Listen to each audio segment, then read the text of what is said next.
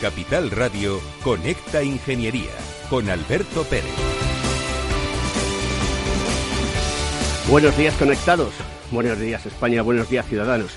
Pues, hoy he venido que no sé cómo he llegado. Juan, buenos días. Casi me veo presentando yo el programa, iniciando el programa, Alberto. Y un, un, atasco en Madrid, allí en, Plaza España, con las obras, que veía que no llegaba y luego no encontraba sitio para dejar el, vehículo. Madre mía, madre mía, Pero hemos actuado rápidamente. Sí, sí, sí, como se debe actuar cuando estamos frente a una situación de riesgo de un incendio, ¿no? Sí, sí. Hoy hemos traído a un invitado especial que además de todo ha tenido la amabilidad de venir a nuestro programa y nos va a contar muchas cosas. Es David López, que es el CEO del Grupo Eurofesa, uno de nuestros patrocinadores publicistas en el programa. Pero es que además también es presidente de Ampinex, que es la Asociación Madrileña de Empresas Instaladoras y Mantenedoras de Protección contra Incendios.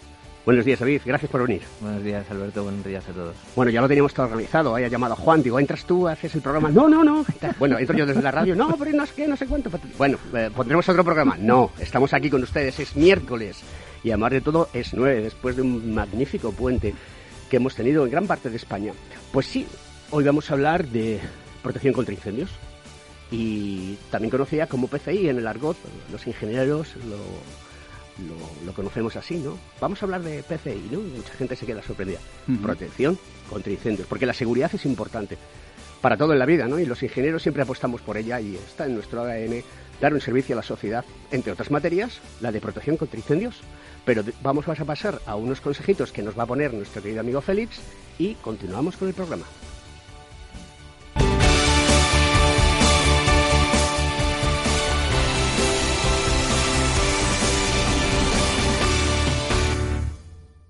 Según sondeos realizados por colegios profesionales, las licencias registran plazos de tramitación superiores a los 18 meses. Los encuestados afirman tener sentimientos de impotencia por los retrasos inaceptables y gravosos. En eCity, las licencias ya no son un problema. Gestionamos con celeridad tu licencia o declaración responsable de modo presencial o telemático. Te garantizamos trato personalizado, seguridad y solvencia. eCity es una entidad colaboradora urbanística del Ayuntamiento de Madrid con más de 10 años de experiencia. Solicita información, tu EQ de confianza, www.ecity.es. También puedes llamar al teléfono 914514499 o visitarnos. Estamos en la calle Jordán número 14 de Madrid. Acceso por el Colegio Oficial de Ingenieros Técnicos Industriales de Madrid. ¿Quieres ser empresa colaboradora del Cogitim? Gracias al convenio gratuito tendrás multitud de ventajas para tus empleados aunque no estén colegiados, tales como descuentos en formación presencial y online, acceso a proempleo para que puedas encontrar el perfil que más se adecue a tus necesidades y aparición en nuestras publicaciones y web, entre otras. Hoy más que nunca, colaboremos juntos. Puedes llamarnos al 91 448 2400.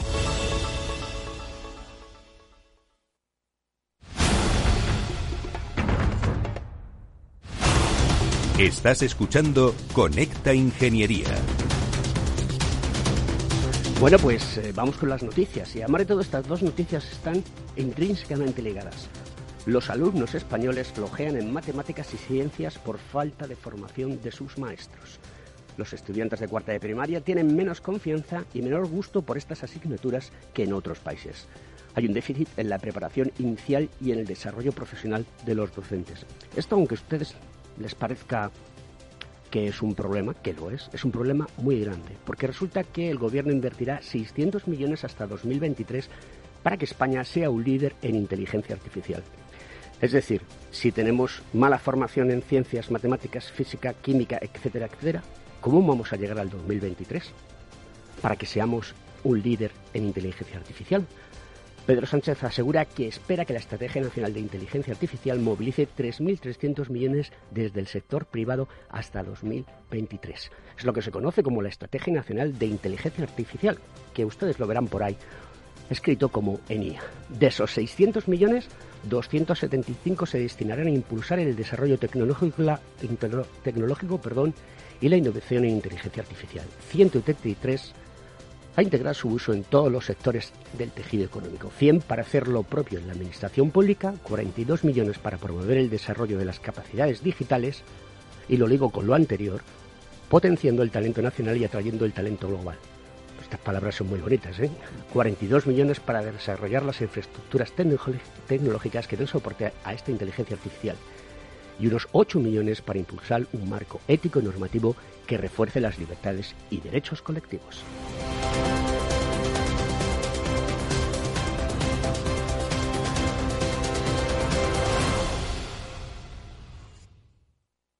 Escuchas Conecta Ingeniería con Alberto Pérez.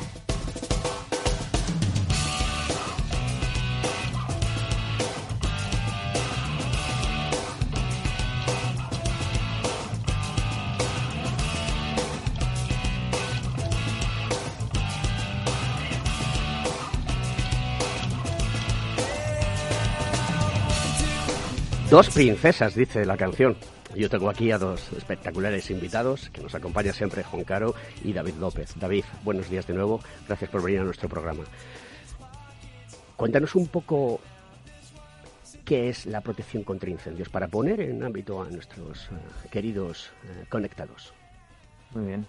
Pues la protección contra incendios son todos los elementos y sistemas eh, instalados en, en, cualquier, en cualquier establecimiento pues para proteger los, los bienes y las personas de cualquier, de cualquier incendio. Tenemos dos, tipos de protección principal, una protección activa que serviría para detectar y extinguir un, un incendio y una protección pasiva que lo que evita es la, propagación del, del incendio. Principalmente esos son un poco el, lo que es la protección contra incendios en general. Cuando hablamos de protección activa y protección pasiva, mmm, entiendo que las dos van en paralelo y que ninguna tiene más importancia que la otra, ¿no? Efectivamente, las dos van en paralelo, aunque sí es cierto que a nivel eh, normativo, legislativo, la protección activa tiene mucho más recorrido y, y tradición que lo, la protección la protección pasiva. ¿Qué hace Eurofesa? ¿Qué hacéis desde vuestra empresa? ¿Qué ofrecéis? ¿Qué servicios ofrecéis? ¿Cómo podemos contactar con vosotros? ¿Qué nos podéis contar de, de un grupo de empresas, no? Bueno, eh, en Grupo Eurofesa eh, somos una, una empresa mmm, creada en el, en el año 1986. Nos dedicamos a dos áreas fundamentales, la ingeniería, instalación y mantenimiento de sistemas de protección contra incendios y la ingeniería, instalación y mantenimiento también de sistemas de seguridad, CCTV, control de accesos y intrusión, etcétera. O sea que de alguna manera es una forma holística de ver las cosas. Sí, un, hemos intentado dar un poco, cerrar un poco el círculo, ¿no? De, de lo que es la protección de, general, ¿no? De los bienes y servicios y de las personas, pues eh, dando una, una mayor cobertura, ¿no? Tú eres eh, director de seguridad y los directores de seguridad tienen como misión eh, el trabajar muy bien todos los temas de protección contra incendios. ¿Cuál es el nivel hoy en día de los directores de seguridad en España? Pues este es un tema muy interesante porque los directores de seguridad, aunque, aunque muchos directores con, con tradición en este sector mmm, lo desconocen, son los principales responsables de, de, proteger los bienes y las personas en, en, en general, ¿no? Y muchas veces están focalizados a, a, a, la intrusión mucho más, pero también son responsables de la protección frente a un, a un incendio. Y, y, bueno, la ley de seguridad privada ya, ya contempla estas y las próximas reformas contemplan eh, en mayor medida esta responsabilidad que tiene el director de seguridad, tanto de estar formado como, como de la responsabilidad de que se realicen en sus instalaciones los mantenimientos y, y diseños adecuados. A nivel legislativo, ¿cómo podríamos identificar o valorar o dar un, un número de, para decir, oye, estamos en el 10 o estamos en el 1? ¿Cómo es la legislación en España? Bueno, la legislación es muy amplia. Eh, tenemos un, un, código técnico de, de, la edificación que tiene un documento de seguridad contra, contra incendios a nivel genérico y que afecta a la, a la construcción. Tenemos un reglamento de establecimientos industriales para este uso del año 2004 y que está en, evolución y en trámites de, ser actualizado. Y tenemos un reglamento de, instalaciones de protección contra incendios reciente de diciembre del año 17 eh, que yo creo que ha dado un impulso importante al, sector en cuanto a, a, que ha llegado mucho a la gente por incorporar pues obligaciones eh, normativas que, el usuario antes pues pues pues igual desconocía. Eh, ¿Los ayuntamientos y comunidades autónomas también legislan alrededor de la protección contra incendios? Eh, sí, eh, legisla principalmente el Ministerio de Industria, pero la capacidad de inspección y aplicación de esos reglamentos recae en las comunidades autónomas y luego pues eh, puede haber ordenanzas municipales que sean pues más exhaustivas en cuanto al cumplimiento de la, de la prevención contra incendios. Aquí en España, cuando ocurrió el desagradable accidente y incendio de Alcalá 20, eh, se cambió la legislación radicalmente y se puso mucho más dura. ¿Es realmente dura la legislación? La legislación es completa. Lo que, lo que echamos de menos es la capacidad de inspección y control eh, muchas veces en cuanto al cumplimiento de la misma. Es decir, eh, tú me acabas de comentar que son las comunidades autónomas, a través de su Consejería de Industrias, las que llevan a cabo la inspección. ¿Hay pocos ingenieros inspeccionando instalaciones? Eh, eso es, eso es. Hay pocos ingenieros, si bien es cierto que, tienen derivadas inspecciones iniciales en entidades de certificación y inspecciones periódicas ahora con el nuevo reglamento en, organismos de control, pero es, pues por poca capacidad, no por poca voluntad, los, las comunidades autónomas pues no, no, no tienen las inspecciones suficientes o no o echamos de menos mayor número de inspecciones. Porque esto es un problema relativo que se podría solucionar dando capacidad no solamente a empresas que están acreditadas, sino a profesionales que hacen uso de su profesión libre para poder hacer inspecciones y de esta manera contribuir a que estemos más seguros. ¿Qué opinas al respecto? Mm, nosotros desde, desde tanto a nivel desde nuestra empresa como desde la asociación de empresas en, en Madrid estamos absolutamente de acuerdo con, incorporar el mayor número de profesionales a, a esta inspección. ¿no? Incluso nosotros hemos ofrecido varias veces a las, a las administraciones que las propias empresas de protección contra incendios seamos inspeccionadas porque porque un bueno como en otros sectores ocurre pues también por desgracia hay mucho intrusismo profesional y, hablando de seguridad no nos podemos permitir eh, tal situación. Indudablemente, además de todo, nosotros somos muy beligerantes desde nuestro colegio profesional, a que sí, Juan, con el intrusismo profesional. Creemos que la gente tiene sus profesiones y que se tiene que capacitar para ello y que no todo el mundo vale para hacer las cosas. ¿Cuál es la, la, idea que tenéis eh, desde el colegio, Juan, en estos temas de protección contra incendios? Porque a mí me parece una buena idea y lo digo porque hace poco estuvo María Gómez, nuestra compañera del mundo del ascensor, y nos dijeron eh, el representante de las asociaciones de ascensores que eh, bueno pues que había muy pocos profesionales que se dedicasen al mundo del ascensor y que había una oportunidad laboral que es importante, ¿no? Sí, en, este caso, en este caso, ¿cómo, cómo podemos actuar? Eh, a mí me parece bien que se abra el abanico a profesionales, a ingenieros o profesión libre o a hacer este tipo de inspecciones, pero mm, yo que me dedico y trabajo en una empresa de control, pues eh, al final la imparcialidad es, es complicada, es complicada. Por eso las administraciones lo que quieren son empresas pues que sean ajenas al, sector, es decir, que no hagan proyectos o que no hagan instalaciones, es decir, que sean que no tengan ningún interés eh, en hacer esa inspección. Entonces, bueno, sí, se puede se puede abrir el abanico, pero mm, para ser organismo de control eh, necesitas una certificación por ENAC y bueno, pues claro, claro, indudablemente pero se me ocurre que mm, hay que ser profesional, hay que ser ético, ¿de acuerdo? Y tenemos que ser responsables del trabajo que hacemos. Si yo soy un experto en protección contra incendios, tengo la posibilidad de hacer una inspección y se la hago a alguien que tengo confianza, yo como, como, como amigo, como confianza, como profesional le diría, oye, no cumples con esto, tienes que cumplirlo porque te puedes meter en un problema. Efectivamente. Siempre que esté eh, esa acreditación por ENAC, eh, ¿por qué no? Se puede abrir el abanico perfectamente. David, eh, ¿hay demasiados accidentes, incidentes relacionados con la protección contra incendios? O mejor dicho, ¿hay muchos incendios? Pues sí, hay muchos. Hay, hay muchos más de los que nos pensamos, muchos más de los que aparecen en, en, prensa. Si bien es cierto que el número de víctimas eh, mortales eh, está muy focalizado en vivienda, en vivienda residencial, eh, a nivel industrial, pues el, los, el daño que ocasiona la parada de producción, por ejemplo, en una, en una gran industria, eh, un, un, incendio, pues, pues al final supone unas pérdidas económicas y de puestos de trabajo muy, muy importante. ¿Cuál es el, el habitual caso de incendio en, en lo que es tu residencia, en tu casa? Porque nos está escuchando muchísima gente afortunadamente cada día más, y es bueno darles algunos consejos.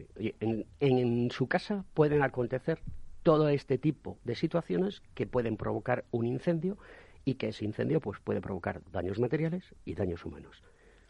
Bueno, yo creo que principalmente los, los daños eh, por, por problemas eléctricos, cortocircuitos, etcétera, y ahora, pues, en esta época de diciembre y navideña hay que prestar mucha atención al tema de luces de, árboles de Navidad, etcétera.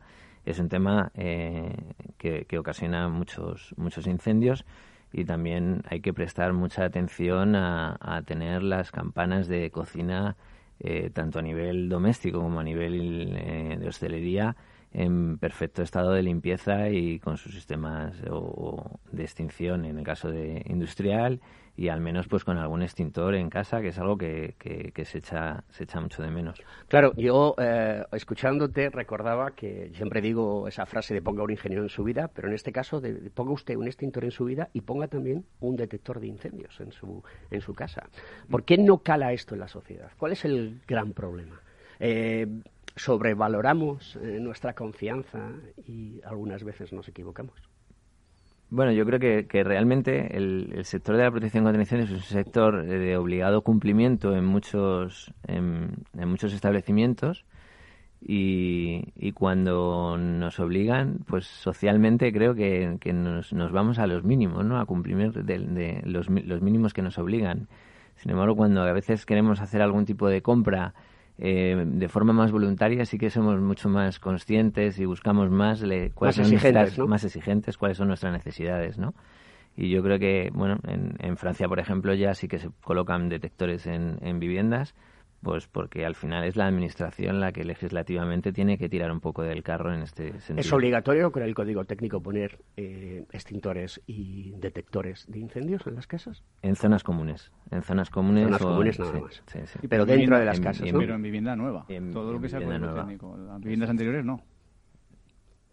Entonces, es. un, es, un, problema. Fíjate que los detectores que estamos hablando no tienen por qué eh, llevar un mantenimiento o un gasto anual. Me refiero a los detectores estos que estamos hablando de a nivel de vivienda. Simplemente con una pila eh, es suficiente y te puede salvar de, de una catástrofe bastante importante. Además, todo próximo a donde puede haber una situación de fuego, pues eh, en la cocina podría ser. En la cocina, en el comedor, en lo que decía David, ahora el, los, arbolitos que tienen luces y tal, el sobredimensionar una, una instalación eléctrica, pues te lleva a, un calentamiento y, o incluso las baterías, el cargar los móviles eh, por la noche. Eh, no sé si habéis visto vídeos donde los, donde los móviles estallan, explotan pues eh, te puedes encontrar bastante con una situación bastante bastante desagradable. Y simplemente con un detector, pues eso, de pilas, porque mm, ya digo que no tienes por qué llevar un mantenimiento eh, anual, pues es suficiente. Y mm, en relación a todo esto, has comentado que mm, todo el tema eléctrico hay una legislación, hay un reglamento electrotécnico de baja tensión, correcto, con una serie de ITCs que marcan cómo tiene que ser el dimensionamiento del tema eléctrico. Pero claro, hay muchas instalaciones que son antiguas incluso en muchas ocasiones no se mantienen a lo largo de, la vida de la vivienda, ¿no? Nos encontramos. Esto eh, creo que sería importante que se tuviese en cuenta porque si tenemos lo mismo que se hacen inspecciones a las calderas, que están reguladas, quiero recordar que cada cuatro años viene, tienes que tener por parte de un ente acreditado realizar esta inspección, que las propias compañías de servicios te lo presentan, te le dicen acuda usted a este, se lo descontamos de la factura para que usted sea cómodo, etcétera, etcétera. Aparte de que tienes que tener un mantenimiento, o es conveniente tener un mantenimiento de tu caldera, de tu caldera. Todo esto también debería de ser así, ¿no? ¿Por qué no? ¿Cuál es, qué, pensáis vosotros que, podemos decirle desde esta ventana aquí en Capital Radio, en Connect Ingeniería, a la administración? Oiga, lo mismo que hace usted con otras cosas, hágalas también en estas, porque esto va, a ser que eh, se haga un dinamismo del mercado, ¿no? Haya gente que cuente trabajo, se mueva un dinero, etcétera, etcétera, etcétera. ¿Por qué esto no ocurre? Bueno, yo creo que en general en, España tenemos un déficit respecto a, los diferentes reglamentos de seguridad, ya sea el de baja tensión y en particular el de protección contra incendios que es la falta de retroactividad de la norma. No, no salen, salen normas eh, o se trabaja en normativa continuamente, pero, pero desde la Administración nunca se contempla la retroactividad de estas normas y, por tanto, son de aplicación a partir del momento en que son publicadas en Real Decreto, etcétera. Y esto hace que, tengamos instalaciones muy obsoletas de eléctricas o de protección contra incendios en numerosos establecimientos. No alcanza a comprender por qué estas cosas ocurren, eh, lo estás eh, mostrando claramente, lo cual te agradezco, pero oye, deberíamos de, activar ese tipo de reclamaciones pues para que ponga usted un electricista en su vida, ponga usted un ingeniero en su vida, ponga un especialista en protección contra incendios en su vida y que se vaya haciendo poco a poco inspecciones, porque eso va a dinamizar el mercado y nos va a beneficiar a todos. Por un lado, económicamente y por otro lado, que es lo más importante, la seguridad. Pues vamos a continuar con el programa en unos instantes.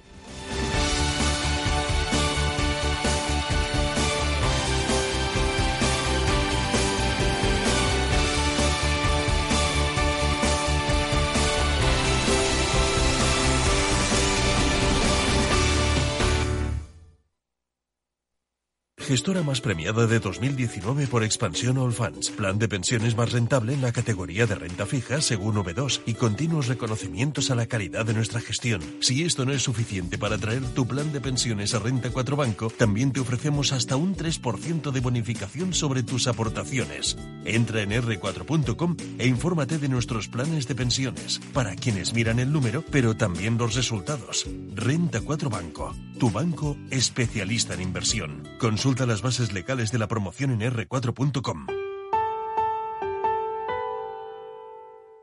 Si tus prospectos comerciales te resultan perfectos desconocidos, ahora puedes conseguir toda la información necesaria para que tus decisiones no impliquen riesgos para tu empresa. Informes la empresa líder en información comercial, financiera, sectorial y de marketing, con acceso online a más de 350 millones de empresas en todo el mundo. Infórmate en el 902 176 076. Informa.es. Business by Data.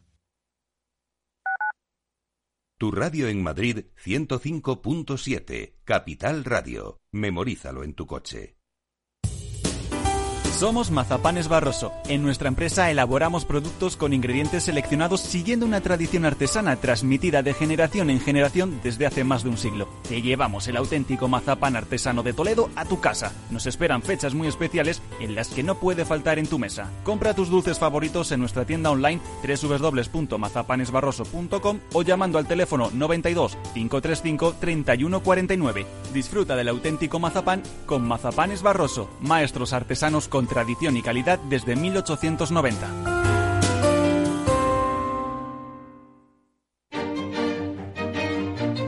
Valor Salud. Tiempo de salud. Su actualidad, sus personas, sus empresas. Todos los viernes a las 10 de la mañana en Capital Radio, con Francisco García Cabello.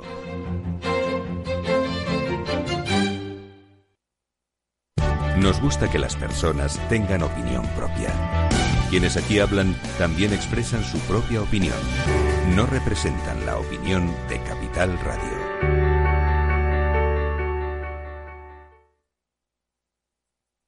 Esto te estás perdiendo si no escuchas a Luis Vicente Muñoz en Capital, La Bolsa y la Vida. ¿Por qué está caro? ¿no? Que es lo que, que acaban entendiendo. Pues está caro porque no hay ninguna alternativa de inversión. ¿no? Lo que los americanos llaman con el palabra, este el acrónimo de, de TINA, ¿no? There is no alternative. Fernando Aguado, director de inversiones de Fonditel. No te confundas. Capital, la bolsa y la vida con Luis Vicente Muñoz, el original. Para personas inquietas, Capital Radio.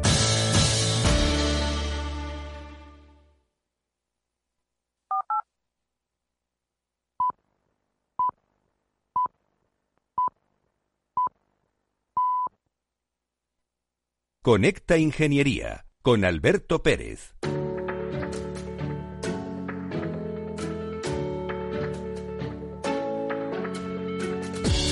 Vamos con el Consejo de Seguridad de esta mañana que nos trae la Federación Española de Laboratorios. Son ya varios los meses que vamos aportando consejos en materia de seguridad desde varias asociaciones u organizaciones relacionadas con el sector de la seguridad industrial. No cabe duda de que muchos de los consejos habrán sido útiles en el momento en el que el oyente los escuchó.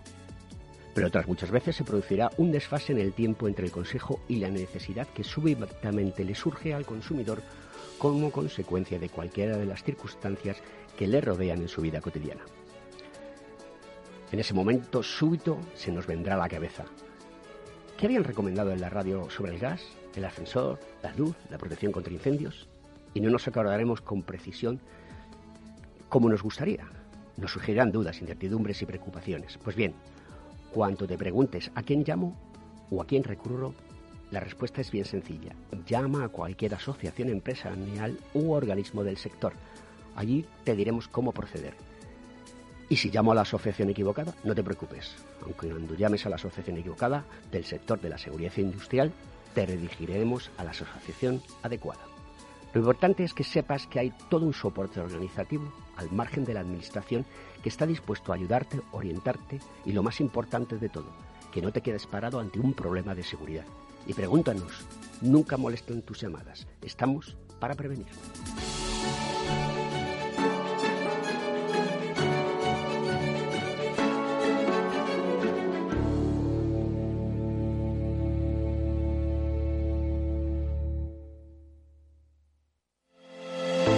¿Acabas de montar un negocio y te gustaría protegerlo de posibles intrusiones no deseadas? ¿Necesitas asesoramiento respecto a los sistemas de protección contra incendios que la legislación obliga a instalar en tu empresa? ¿Ya tienes sistemas de seguridad o de PCI en tus instalaciones pero buscas un mantenedor para los mismos? No te preocupes, en Grupo Eurofesa damos solución a todas estas cuestiones. Ingeniería, instalación y mantenimiento son los servicios que ofrecemos para proporcionar a nuestros clientes soluciones integrales de cara a proteger bienes y personas en materia de protección contra incendios y seguridad detección de humos y gases, extinción automática y manual, control de accesos, videovigilancia y sistemas antiintrusión. Todo lo que necesitas en una única empresa.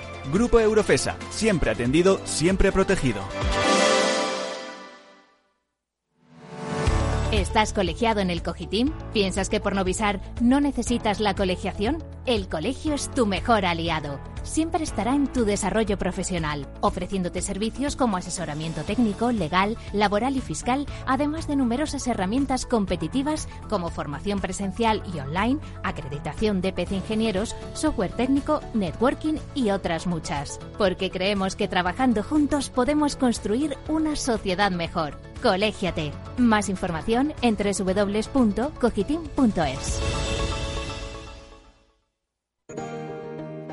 Estás escuchando Conecta Ingeniería. Nuestro avance tecnológico de la semana. La Comisión Europea prepara un gemelo digital de la Tierra para combatir el cambio climático. Destination Earth es una herramienta de computación cuántica que servirá para establecer las estrategias y, eh, combatir la crisis climática. La intervención del ser humano sobre la naturaleza está provocando desastres naturales. Poner freno a este problema es imprescindible desde el punto de vista medioambiental, pero también social y económico. Se apoyará en la inteligencia artificial y la computación cuántica para ayudar a visualizar, monitorizar y prever la actividad natural y humana en la Tierra. El modelo será capaz de vigilar la salud del planeta, efectuar simulaciones del sistema interconectado de la Tierra con el comportamiento humano y dar apoyo y dar apoyo al desarrollo sostenible.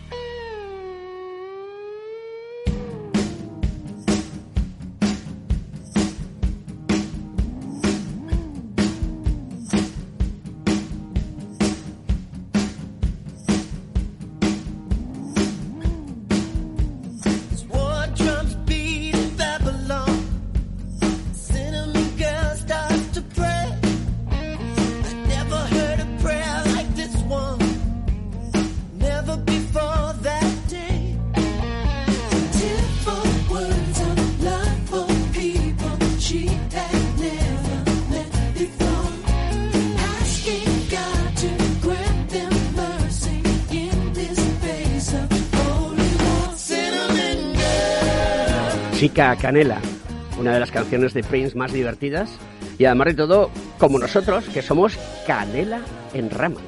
¿eh? CR, Canela en rama. Bueno, pues vamos a continuar con David López y vamos a seguir hablando de protección contra incendios. Y yo tengo aquí un montón de cuestiones y dudas que quiero que nos resuelvas, David. Vamos a intentarlo. Seguro que sí. Eh, ¿Por qué es adecuado y importante el mantenimiento de las instalaciones de protección contra incendios? Y quiero que nos cuentes eh, si se está haciendo bien en España, si no se está haciendo bien, y qué se necesita para activar más esta situación. Bueno, pues el, mantenimiento de protección contra incendios es efectivamente es un, un, tema delicado. Las instalaciones de protección contra incendios están diseñadas para, para ser utilizadas solo en caso de fuego real y por tanto su funcionamiento diario no nos, no nos da pistas de, de errores o, o malas instalaciones que pueda que podamos que podamos tener no al contrario de otras instalaciones como ascensores o aire acondicionado uno, uno es capaz de detectar si el aire acondicionado hace algún ruido no está enfriando o calentando bien y el ascensor pues más o menos lo mismo. Y sin embargo con la protección contra incendios sin las labores de mantenimiento no somos capaces de detectar que, no está preparada para cuando haya un, incendio con acto de incendio. ¿no? Entonces, pues eso hace que las labores de mantenimiento sean la única herramienta fiable para, para estar seguros de que vamos a, tener un sistema que responda ante un, ante un incendio. Hay mucho fraude eh, dentro de, los eh, usuarios del sistema de protección contra incendio. Bueno, dentro de los usuarios lo que hay, pues, pues un poco es la, a veces, pues la eh, intención de evitar realizar todos los mantenimientos periódicos que, la normativa y el sentido común eh, marcan al respecto. Eh, sí que también a nivel habilitación de, empresas pues nos encontramos pues como, como decía anteriormente con una con una un intrusismo profesional que hace que, que empresas no habilitadas para todos los epígrafes y todos los sistemas de protección contra incendios pues estén trabajando o incluso si, em, empresas sin ningún tipo de habilitación estén Pero eso no me lo puedo creer, es decir, por eso tú hablabas antes que es necesario que haya más inspección para detectar todas estas cosas, porque lo que generan es un problema, problema a la sociedad muy importante. Es decir, viene un intrusismo profesional, es decir, un sinvergüenza. Un pirata. Un pirata, un, pirata. un golfo que está engañando a la gente. Y resulta que dice, oye, yo te firmo esto y luego desaparece, porque no es tan fácil desaparecer creo que no es tan fácil desaparecer. Y esto está ocurriendo de verdad, porque es un problema muy serio. Pues cada vez ocurre menos. ¿no? Desde las asociaciones empresariales también luchamos contra este intrusismo. desde Ampimex pues se denuncian este tipo de, de, prácticas eh, prácticamente de, de, forma semanal. O sea que sí que es algo que ocurre pero ocurre menos que ocurría hace unos años, ¿no? Y al final, pues la entrada en vigor del nuevo reglamento también ha, generado una labor de concienciación social al respecto y hay requisitos más importantes tanto para las empresas eh, que trabajan en el sector como para los, los trabajadores del, propio sector, ¿no? Requisitos que antes no, no existían y que hacen que, que, el, que se haya profesionalizado mucho más el sector. Debería haber una legislación más eh, fuerte, no voy a decir dura, sino fuerte para evitar todo esto? ¿Qué cosas propondríamos a la Administración desde aquí, desde, esta ventana de Conecta Ingeniería? La proposición principal es aumentar la capacidad de inspección, como decía anteriormente, y, en ese sentido yo creo que las empresas incluso nos hemos, nos hemos eh, comprometido eh, con la Administración a autofinanciar nuestras propias inspecciones, ¿no? porque al final somos los primeros interesados en, en, profesionalizar. ¿Qué es eso de autofinanciar? Es decir, ¿lo pagas tú de tu bolsillo? Efectivamente, eso es un ofrecimiento que hemos hecho desde las asociaciones empresariales a la administración que las propias empresas paguemos nuestras inspecciones. Tú sabes, David, que eso existe en el sector em, comercial, se llama el mystery shopping, cliente misterioso. Eh, empresas como SGS hace ese tipo de, servicios, es decir, eh, va un inspector, se sienta en la mesa, y evalúa desde el inicio hasta el final para ver si le tratan bien, si hacen bien el trabajo. Eso se llama mystery shopping. Y la verdad es que es una muy buena idea, pero es complicado. Es complicado llevarla a cabo, pero desde luego que sería lo mejor. Porque así te sientes controlado siempre. Sí, porque además tú a tus clientes, a tus trabajadores tienes que decir, oye, que nos pueden contratar un cliente misterioso venir y evaluarnos. Entonces, sí, pero en una, estás alerta vamos a poner un todas las inspecciones. vamos a poner un caso. Eh, en una, por ejemplo, en una fábrica de, coches. Una cosa que todo el mundo conoce, en una fábrica, en un taller. Bueno, tú tienes que entrar para ver si el, extintor ha tenido su correspondiente timbrado, etcétera, etcétera. Eh, tienes que entrar y, ver si la boca de incendio equipada eh, que tiene ahí es de 25 de 50 y cuál es la necesaria, si guarda las distancias, si hay una sectorización del local, si tenemos puertas eh, RF, etcétera, etcétera, si hay una, una, una seguridad pasiva Claro, eso no es fácil hacerlo con un mystery shopping, como tú No, dices, no, querido ver, amigo. estamos hablando de eh, yo eh, me hago pasar por el director de esa eh, empresa que tú has dicho. Evidentemente yo soy el que contrato a esta a, a Eurofesa, en este caso a Eurofesa. Entonces yo voy a evaluar a, a Eurofesa si hace bien el mantenimiento de los extintores, si hace lo que tiene que hacer con los detectores, si tiene que hacer revisión de las bocas de incendio y eso se, se evalúa. Se evalúa. Yo, yo a David me gustaría, porque nosotros cuando hacemos las inspecciones nos encontramos sobre todo los extintores, que es lo más visual que se puede ver, porque un detector que esté bien mantenido o no, hasta que no lo pruebas, no lo puedes ver. Pero a mí me gustaría preguntarle a David, eh, tú que eh, vosotros que retembráis extintores, más o menos eh, el precio de un extintor, retimbrado de un extintor, ¿cuánto puede valer? O el mantenimiento, el tú hacer un mantenimiento, una revisión de un extintor, ¿cuánto puede Bueno, vamos, valer? antes, dime- de que, de- antes de que contestes esa pregunta, ¿cuánto vale un extintor, por ejemplo, de polvo ABC? Pues al público aproximadamente 35 euros. Vale, 35 35 euros, euros. Alberto. Venga, ¿Cuánto vale el, el mantenimiento anual de un extintor? Con el retimbrado, Bueno, el retimbrado es una prueba de presión que se hace sola- únicamente cada cinco años. Cada cinco perfecto. años. Eh, realmente si el retimbrado se hace y así las empresas creo pues pues la mayoría de las empresas así lo hacemos si el retimbrado se hace de forma correcta Eso es, eso es lo que yo te pregunto. lleva el mismo tiempo y el mismo coste por tanto económico que supondría cambiar un extintor cada cinco años O sea que eh, tú tienes un extintor y vuelves a pagar 35 euros por el mantenimiento. A lo mejor requiere que... cada cinco años pagarías esos 35 euros y, y- Por y- cada uno, claro, por cada, indudablemente. por cada uno anualmente la revisión eh, no es tan exhaustiva y, y, por tanto el coste anual es más económico que esos 35 euros que supondría cada cinco años. Sí, porque con un, un mantenimiento anual quiere decir que tú vas, ves si, le- si el manómetro de- del extintor está correcto, que no se ha sacado la, la anilla correspondiente, que la manguera de- de- de lanzar, la lanza de está en perfecto estado, estado, que no ya está, ha habido- y que y claro que no ha perdido que no ha perdido carga eso te lo dice Claro, el pero el intrusismo, a eso es lo que iba yo. El intrusismo está en que empresas de mantenimiento están cobrando por ese man- eh, mantenimiento de ese extintor pues muy muy poquito muy poquito dinero. Entonces, al final lo que la duda es, ¿ese extintor va a funcionar? Cuando sea un incendio va, va a funcionar. Pues ahí está el problema. Ese es el intrusismo. El intrusismo, yo no creo que el intrusismo no esté, esté en que no está calificado, cualificado el inspector, el, el- operario que va a hacer ese mantenimiento, sino el problema que yo entiendo es el tiempo que tarda un operario en hacer un buen extintor, un buen mantenimiento de ese extintor, por ejemplo. Claro, eso cuesta dinero. Pero ¿qué pasa con el intrusismo? Que lo que hacen es abaratar los precios, tirar los precios. Entonces, al final, una empresa que tiene 100 extintores, el, el operario que, a que se va a dedicar solo, le da tiempo, con los precios que se están barajando, a poner la pegatina, simplemente. Sí, y, es eso es así, esas ambos, ambos eh, son los problemas, tanto a nivel, a nivel habilitación de empresas como a nivel de, de cómo trabajamos las propias empresas. Y, y estamos hablando del extintor, que es lo más visual, pero vayamos a grupos de presión o a puestos de control y sistemas mucho más, complejos, cosa, sí. efectivamente. Claro, aquí hay una cuestión también que es importante. Eh, la Ley de Prevención de Riesgos Laborales en el año 95, pues eh, eh, hablaba, en, si no recuerdo mal, en el artículo número 20 de, de los, de la emergencia, ¿no? Eh, de la situación de emergencia. ¿no? Entonces, obviamente, eh, los planes de autoprotección tan manidos. ¿no? Yo siempre he sido de la opinión que, por grande o por pequeño que sea tu recinto de trabajo, tienes que tener un plan de autoprotección. ¿Vale? Tienes que tener una situación de contingencia. Tienes, y todo esto está aquí metido. Es decir, oye, tengo tantos sectores, tienen que pasarlo, etcétera, etcétera, etcétera.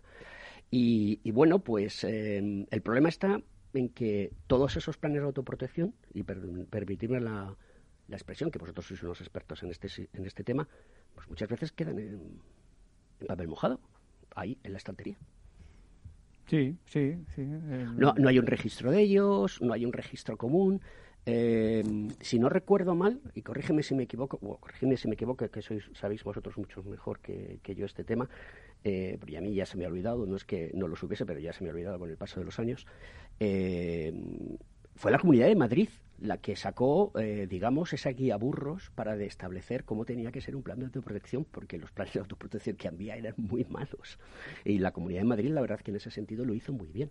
Luego después, ese decreto de la Comunidad de Madrid se tiró para atrás, eh, y no sé si ha vuelto a salir otro, yo ya perdí. No ha vuelto a salir otro, ¿no? No, no, no. El tema de los planes de autoprotección es que no se revisan, ¿no? El- el- hay que actualizarlos. Pero si tú plan- tenías un portfolio, el- eh, o sea, en el plan de- esto estaba muy bien porque te, lle- te llevaba exactamente a lo que tenías que tener y estaba muy bien adaptado a cuál fuese tu negocio. hmm. ¿vale? O la situación que tú querías proteger, ¿no? Entonces, hoy en día, en la era del Big Data, estamos hablando de inteligencia artificial, eh, habéis visto la noticia que hemos dado de que se va a invertir tanto de dinero. Oye, pues si ese es un modelo bueno, que hoy en día simplemente lo tienes que registrar en una plataforma, no tienes que picarlo ni siquiera con tu impresora, en una plataforma en la nube metes todos los datos. Hay unas cosas que llaman firmas electrónicas. Tú firmas todo eso, lo tienes ahí regulado y tú ya incluso hasta con esos datos puedes saber el parque de extintores que tienes, de bocas de protección contra incendios, de aljibes, y puedes a partir de ahí trazar una inspección. Yo no entiendo por qué esto no se hace. O sea, no, porque es, es riqueza, es eh, bienestar, es eh, seguridad para la sociedad. Sí, eso sería muy complementario. Ya, ya, ya existe, y, mm, por suerte, en, en la protección contra incendios, un proyecto específico de protección contra incendios que tienen que tener todas las instalaciones, ya sea a nivel industrial bajo un reglamento o a nivel no industrial bajo el reglamento de instalaciones de protección contra incendios.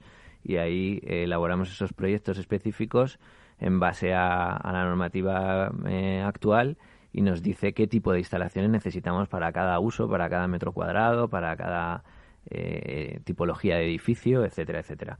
y, yo creo que la normativa existe y lo como insisto lo que hace falta es capacidad de inspección y, control de la misma. O sea la normativa nos permite eh, diseñar un, sistema de pero forma tú para poder inspeccionar y medir las cosas necesitas eh, tomar datos y si no mides esos datos no tienes nada que ese es el gran salto que hoy en día se está tratando de dar hacia una hacia un futuro de transformación digital muy importante. es decir, tú no puedes valorar las cosas si no tienes información. Con el nuevo reglamento que ha explicado David, que salió en diciembre del 2017. Es verdad que no es retroactivo porque uno de los problemas que tenemos, y David lo ha, lo ha mencionado, es que la normativa evidentemente no puede ser retroactiva. Digo evidentemente no a nivel de seguridad, sino a nivel de usuario, pues eh, una nave que tienes eh, construida hace 70 años, pues es complicado adaptarla a la normativa actual. Pero una de las cosas que saca este nuevo reglamento es la obligatoriedad de las inspecciones, eh, inspecciones periódicas a nivel nacional, a nivel nacional. Y eh, estas inspecciones sí se están detectando, o lo que se está haciendo en estas inspecciones es hacer una especie de eh, toma de datos de todo lo que hay en, en, el, en el, mercado actual. Eh, se está sacando pues un registro, una especie de registro, porque claro, tenemos instalaciones muy antiguas, en la Comunidad de Madrid se registran las instalaciones. Bueno, al final a nivel nacional se deberían de registrar todas las instalaciones, pero no se ha hecho. Entonces es en la Comunidad de Madrid donde sí se, han registrado las instalaciones. Pues hoy en día ya, Juan, no hay excusa, porque la tecnología está ahí y es importante que se controle y se siga el dato para poder tomar decisiones a la hora de medir. ¿Qué es un operario cualificado?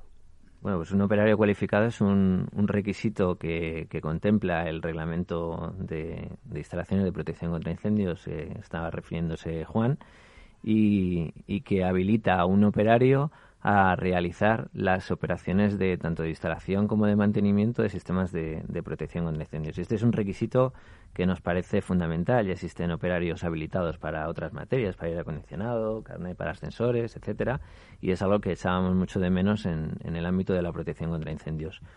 Y, creo que mm, va a generar una, labor de profesionalización muy importante en el sector. ¿no? Los operarios cualificados eh, que, ya podían demostrar antes de la entrada en vigor del reglamento una experiencia y competencia en, en el sector, pues se les ha habilitado de forma directa y, a, gente que se quiere incorporar a trabajar a este sector, que por cierto eh, es un sector de, que requiere de muchísimos profesionales cualificados actualmente, en el que creo que no hay no hay desempleo en este sector. ¿Y tenéis mucha oferta? Tenemos mm, las empresas estamos eh, absolutamente desesperadas por encontrar trabajadores cualificados en el sector. O sea, es, es, importantísimo. ¿Qué perfil tiene que ser el de trabajador cualificado? Bueno, pues al final... Imagínate que, que somos una empresa de unos headhunters, ¿no? Eh, bueno, de hecho en nuestro colegio también trabajamos estas cosas. Entonces, que nos tuviese que contar, oye, necesito este tipo de personas, este perfil de personas, este tipo de trabajador, trabajadora, bueno, pues, eh, al, final, ahora mismo, el, requisito más importante es que tenga esa habilitación de operario cualificado. ¿Y cómo la consigue? Pues si, es, si no es un trabajador que ya la tuviera, lo, haya hecho por, por experiencia en el sector, ahora mismo se han habilitado ya centros de formación en los últimos años eh, se realiza un, un, curso de, de, 200 horas, creo recordar, y, se adquiere la habilitación en los diferentes sistemas que contempla el, contempla el, reglamento de instalaciones de protección contra incendios. Y es una inversión a futuro eh, que me parece importantísima, porque, como, como digo, es un sector en el que no hay desempleo. Además, esa, esa cualificación es personal.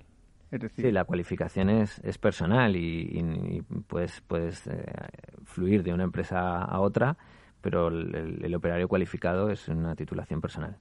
Claro, es decir, eh, que, por ejemplo, en Eurofesa, ¿cuántos trabajadores cualificados hay o operarios cualificados? Pues en Eurofesa actualmente todos los trabajadores están eh, cualificados y algunos que se han incorporado recientemente en proceso de, de, cualificación, pero es que como contempla el reglamento y, y, yo creo que deja de forma clara, eh, es que cualquier operario que no esté cualificado no puede realizar las instalaciones de mantenimiento y, e instalación de los sistemas de protección contra incendios. Puede ayudar a un compañero que lo esté, pero, pero nada más. Por eso es, es importante. Todos los trabajadores de, cualquier empresa del sector de protección contra incendios tienen que ser operario cualificado. O sea que necesitáis eh, más gente. Muchísima más gente. ¿Y qué dice la administración de esto? Porque claro, yo si me voy a la administración y le digo, Mira, tengo que contratar, no lo sé, ¿eh? voy a decir una barbaridad, 10.000 personas para la Comunidad de Madrid. Y les vamos a dar trabajo.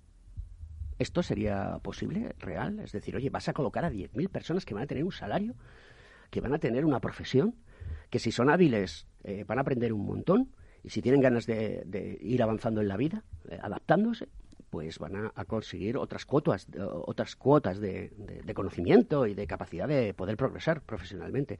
¿Esto lo habéis planteado así a la administración? Sí, está planteado y se está trabajando ya a través del INCUAL en, en, hacer una formación profesional eh, específica de protección contra incendios porque, porque hay muchísimo, bueno, no, no, voy a descubrir que hay un desempleo juvenil importantísimo en este país y, es una salida eh, muy, muy segura para colocar a este tipo de, gente.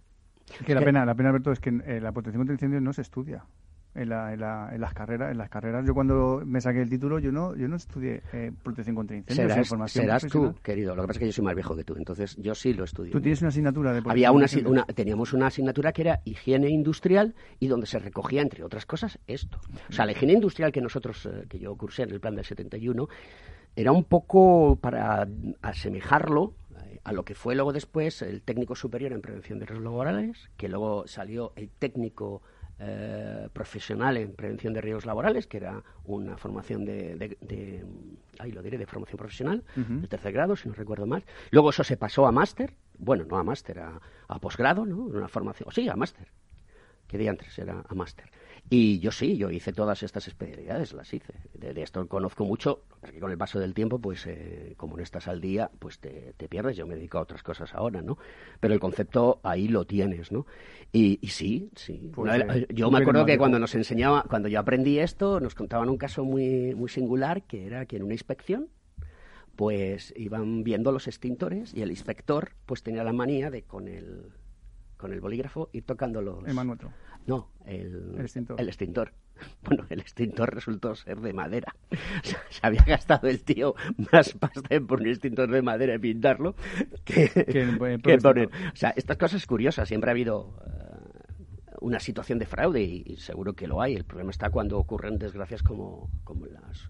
Para que te hagas una idea, en Estados Unidos, eh, Alberto, eh, hay una especialidad de ingeniería que es ingeniería de protección contra incendios. los americanos están muy avanzados. de hecho, muchas de, muchas de las legislaciones, muchos de los protocolos, muchas de las actuaciones siempre han venido del mundo americano precisamente por eso. El mundo americano es curioso eh, porque dices, ¿cómo han conseguido esto? Bueno, ellos, Jefferson, que era un presidente estadounidense que tenían eh, creo que era Jefferson, no lo recuerdo bien, eh, hablaba de que, bueno, pues que si los ingleses habían sido autoproteccionistas durante muchos años, que eran ellos los que mismos que se generaban las cosas, pues que, él veía que en dos, en dos siglos eh, Estados Unidos seguiría siendo así, que no entraría, entre comillas, al libre mercado. Entonces esto, esto generó que los americanos fuesen muy, muy disciplinados a la hora de generar todo tipo de legislación, información. En muchas cosas se han, se han cogido todos estos parámetros para, para mejorar otros tipos de legislaciones, en España concretamente. Bien, Eh, el trabajador cualificado, el operario cualificado. Bien, y relativo a las revisiones trimestrales, ¿también existe algún tipo de controversia si se deben hacer o no? O más bien, ¿de qué forma? ¿Y quién puede realizarlas? Pues mira, las, eh, las revisiones trimestrales ya las contemplaba el anterior reglamento del año 1993 si bien es cierto que lo que incorpora el, actual reglamento es la necesidad de cumplimentar, de custodiar y de firmar unas actas responsabilizándose de esos, de esos mantenimientos. Y, eso marca un poco la diferencia, ¿no? Porque hasta, hasta ahora, como no, no se contemplaban ese tipo de actas, pues es cierto que salvo en uso industrial principalmente, las revisiones trimestrales no venían, no venían realizándose. Ahora sí que efectivamente eh, se vienen realizando también porque los, los, organismos de control en sus inspecciones periódicas están exigiendo esas, esas actas y, y, esas revisiones pueden ser realizadas por el usuario si tiene conocimientos para, para ejercer todas las operaciones que, que marcan en su, en su tabla el reglamento de, de instalación de protección contra incendios y, y si no tiene esa cualificación y ese conocimiento o no tiene tiempo, pues por empresa habilitada, que es la que, la que sí que tiene obligatoriedad de realizar la revisión anual. Luego, después, en cuanto a otros reglamentos que afecten a la protección contra incendios y relativo al mantenimiento, ¿qué otras modificaciones podemos destacar en los últimos tiempos? Pues, eh, como decía antes, se, está trabajando en, comités de, UNE en temas de, em, actualizar el reglamento de, establecimientos industriales, de protección contra, eh, incendios en establecimientos industriales y, también se va a aprovechar, creo, a, actualizar el nuevo reglamento pues en aquellas materias que ha quedado alguna cosa sin aclarar, sin aclarar del todo. Y, en código técnico de la edificación, pues también hay variaciones en los últimos tiempos que afectan a la protección contra incendios, como por ejemplo, pues la, la obligatoriedad de realizar mantenimientos sobre puertas cortafuego, mantenimientos de, de forma obligatoria y, en, la norma UNE se contempla quién puede realizar estos eh, mantenimientos y, qué cualificación ha de tener para realizarlos.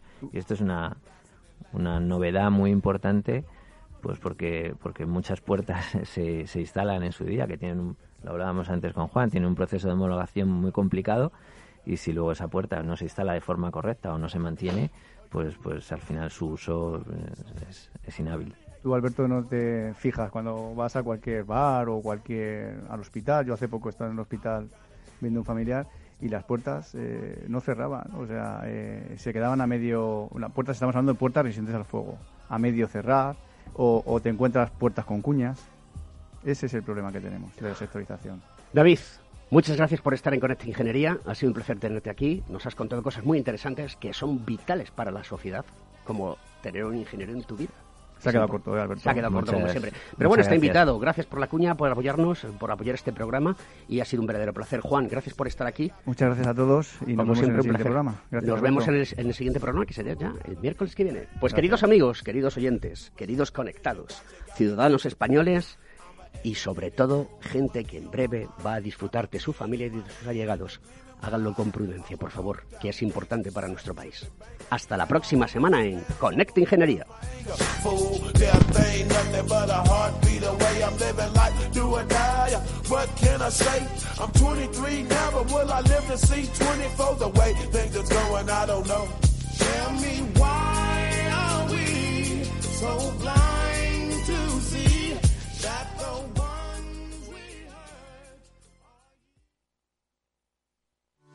A la hora de invertir, la diferencia entre la convicción y la palabrería está en el grado de compromiso que eres capaz de asumir.